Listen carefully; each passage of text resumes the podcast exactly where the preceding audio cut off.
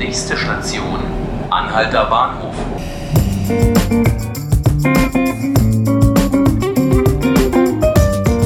Hallo liebe Zuhörerinnen und Zuhörer, hallo Berlin.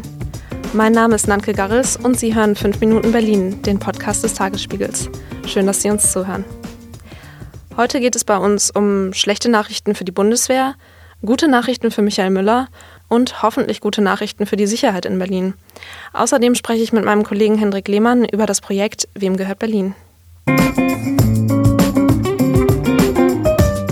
In der Affäre um das Marineschulschiff Gorch Fock sieht es immer schlechter aus für eine schnelle Reparatur. Die Werft in Elsfleth, wo das Schiff auf dem Trockendock liegt, muss jetzt Insolvenz anmelden. Muss jetzt Insolvenz anmelden. Zuvor waren die Kosten für die Reparatur der Gorch Fock immer weiter gestiegen. 69,5 Millionen Euro hat die Bundeswehr bisher für die aktuelle Reparatur gezahlt.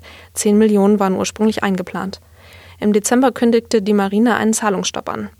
Der ehemalige Vorstand der Werft steht unter, der ehemalige Vorstand der Werft steht unter Korruptionsverdacht. Ende Januar wurde ein neuer Vorstand einberufen. Berlins regierender Bürgermeister darf sich auf die Seite von Demonstranten schlagen.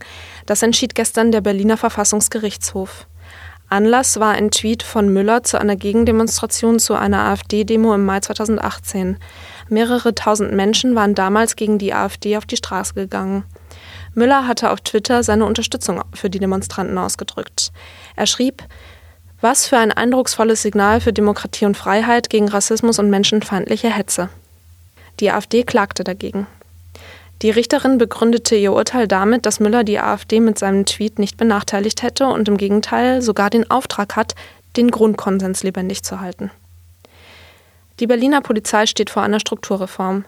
Das wurde bei einer Pressekonferenz mit Polizeipräsidentin Barbara Slowik am Mittwochnachmittag klar. Nach Slowiks Plänen soll es wieder eine Landespolizeidirektion geben. Außerdem soll sich eine Einsatzhundertschaft alleine um sogenannte kriminalitätsbelastete Orte kümmern. Auch das Landeskriminalamt soll eine neue Abteilung bekommen. Dort soll in Zukunft eine eigene Abteilung für Terrorismusbekämpfung angesiedelt sein. Hier im Studio begrüße ich den Leiter des Tagesspiegel Innovation Labs, Hendrik Lehmann. Man kennt dein Innovation Lab vom Radmesser-Projekt. Jetzt arbeitest du gerade an Wem gehört Berlin?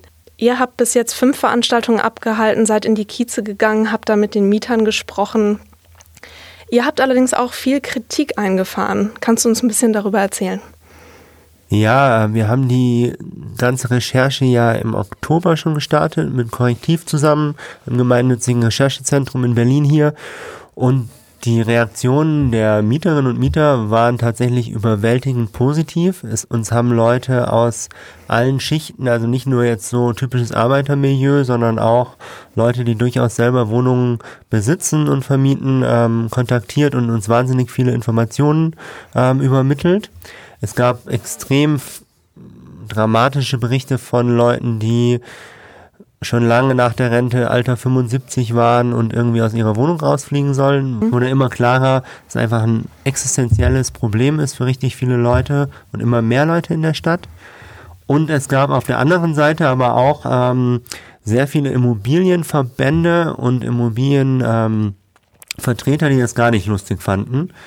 Die denken, dass wir damit ähm, den Konflikt zwischen Mietern und Eigentümern in Berlin verschärfen würden und ähm, fühlen sich da missverstanden.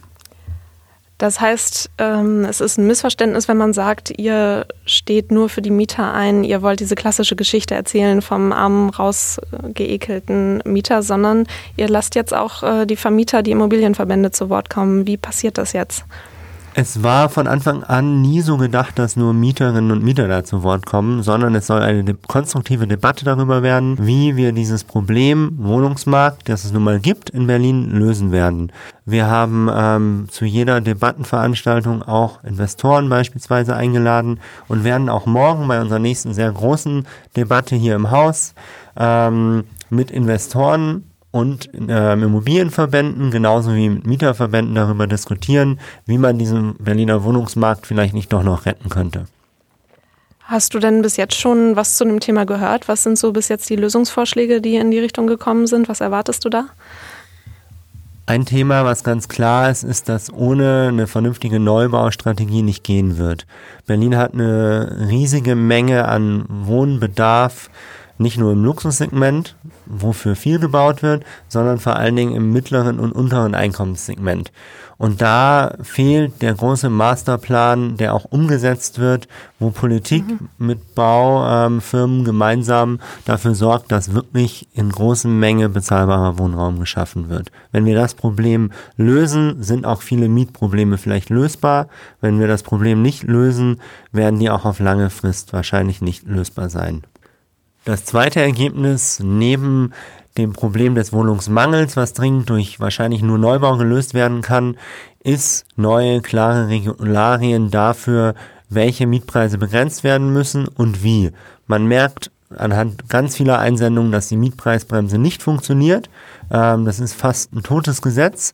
Ähm, die muss entweder scharf gestellt werden oder man muss sich überlegen, wie man sich darum kümmert, dass ähm, Mietpreise wirklich effizient begrenzt werden können. Da wird es vor allen Dingen darum gehen, sich Gedanken darüber zu machen, wie dieser Kapitalmarkt, an dem der Mietmarkt sehr stark hängt inzwischen, ähm, eigentlich begrenzt mhm. werden soll im Immobiliensektor. Ja, okay, das ist ja schon mal ein interessanter Einblick in die Arbeit, die ihr bis jetzt gemacht habt. Jetzt habt ihr ja über mehrere Monate ganz viel Daten gesammelt. Ihr habt ähm, Angaben von Mietern bekommen, wer ihre Vermieter sind. Ähm, jetzt gibt es auch die Funktion, dass man angeben kann, wie hoch die Mieten sind.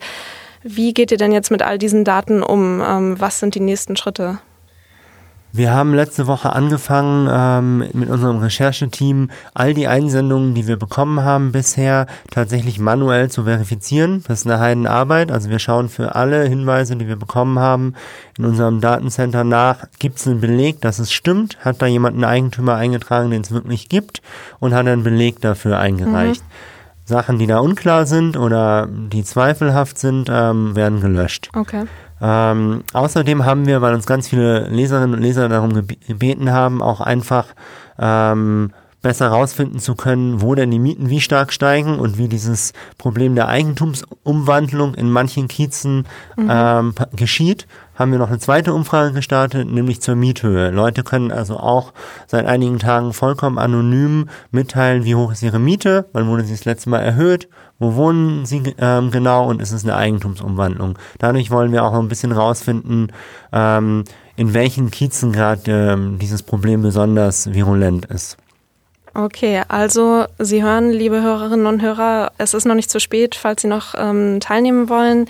Dann können Sie ähm, bei Wem gehört Berlin Einfach googeln, dann kommen Sie sofort auf die Seite, können Sie eingeben, wer Ihr Vermieter ist, äh, wie hoch Ihre Miete ist und dann tragen Sie zu korrekten Daten bei, die jetzt demnächst auch schon veröffentlicht werden, oder? Wir fangen an, ab nächster Woche die ersten Ergebnisse unserer Recherche zu veröffentlichen. Dann werden wir im Laufe der nächsten Wochen und Monate immer mehr Ergebnisse dieser Recherche den Leserinnen und Lesern präsentieren können. Bald gibt es die ersten Antworten auf die Frage, wem Berlin denn jetzt wirklich gehört. Für heute bedanke ich mich aber ganz herzlich bei Ihnen, dass Sie uns zugehört haben und ich wünsche Ihnen einen schönen Tag.